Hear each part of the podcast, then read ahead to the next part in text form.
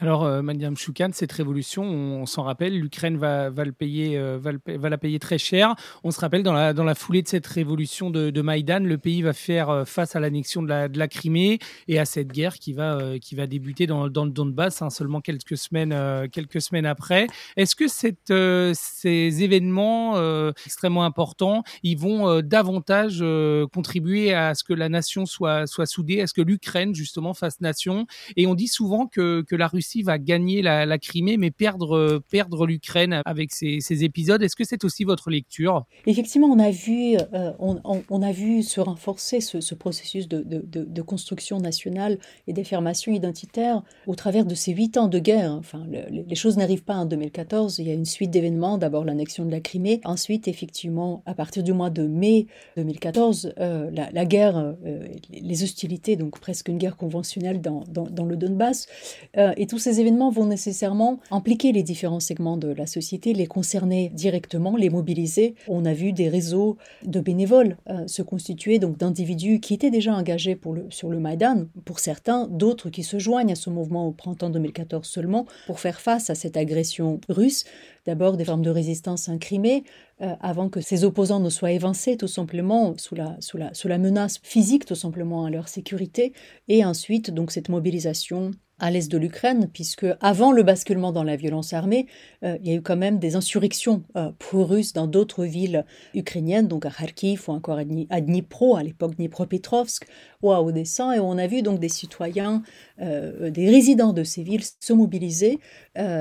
face, pour faire face tout simplement à cette menace séparatiste pro-russe. Et par la suite, donc ces gens ne sont pas restés à l'écart des événements, ont continué à agir en solidarité avec les lignes de front, encore en solidarité avec les, déplacés internes, puisque l'Ukraine avait connu à l'époque déjà un grand phénomène de déplacement interne des populations fuyant la guerre. Et donc c'est par leur action, par leur implication, par leur engagement que ces citoyens, qui pour beaucoup d'ailleurs pratiquent au quotidien le russe, se sont sentis beaucoup plus ukrainiens, donc ont ressenti cette appartenance à la, nation, euh, à la nation ukrainienne. Et euh, la même chose, on peut dire la même chose aussi pour, pour les combattants, à la fois les engagés volontaires qui partent combattre ou encore pour les hommes et femmes mobilisés dans le cadre des vagues de mobilisation. C'est euh, dans cette expérience effectivement de combat que se construit aussi l'image de l'ennemi et la Russie apparaît comme un pays agresseur. On a vu tout au long de ces huit ans effectivement ce chiffre d'Ukrainiens qui considèrent, qui attribuent à la Russie la responsabilité de cette guerre augmenter et donc euh, attribution de responsabilité veut dire aussi projection de soi-même du côté du côté ukrainien et dans la et dans la nation ukrainienne. Et on a vu aussi en fait euh, dans la politique en politique ukrainienne se conforter Ce, processus de construction nationale a des répercussions, notamment sur les élections, donc en, politique ukrainienne, euh, puisqu'on a vu en 2014 d'abord euh, une grande mobilisation euh, de la plupart des régions, mis à part les territoires donc du Donbass, des régions de Lugansk, de Donetsk, où les élections n'étaient tout simplement pas organisées, mais on a eu les citoyens ukrainiens se mobiliser